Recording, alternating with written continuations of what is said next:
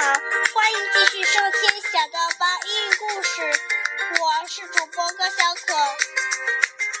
今天我要为你们讲的故事名字叫做《Gus the Dinosaur Bus》，这是《The Great Big Dinosaur》系列中的一个小故事，请大家认真听哦。Gus the Dinosaur Bus, written by Julia Liu, illustrated by Bing Lin. In the city, children are going to school. Some walk, some ride in car, some take a yellow bus. But the lucky children of one school ride something different. Gus, the dinosaur bus. Every morning, Gus stomps down the street to pick up his passengers. Nobody sleeps late or pretends to be sick. They can't wait for Gus to arrive. Who needs a bus stop when you have a dinosaur bus? Gus comes right to the door. The children who live in apartments don't even need to walk downstairs. They hop out their windows and slide down to their seats. Whee!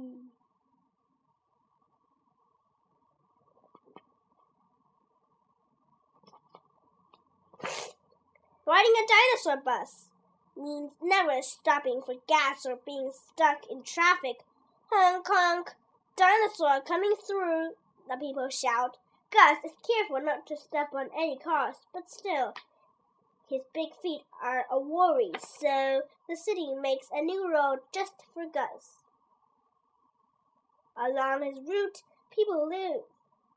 He snacks like two tons of French fries.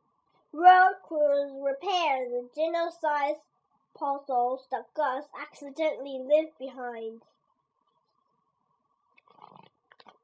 Everyone at school loves Gus. He helps them reach high places, and their super sauce makes a good umbrella.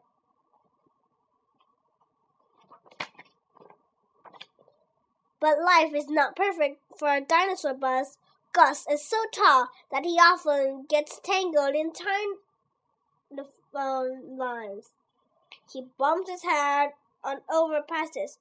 He has been known to knock down traffic line or two.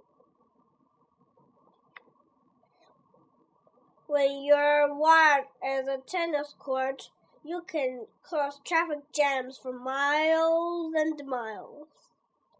And it's not easy to cross the bridge when you weigh as much as five elephants.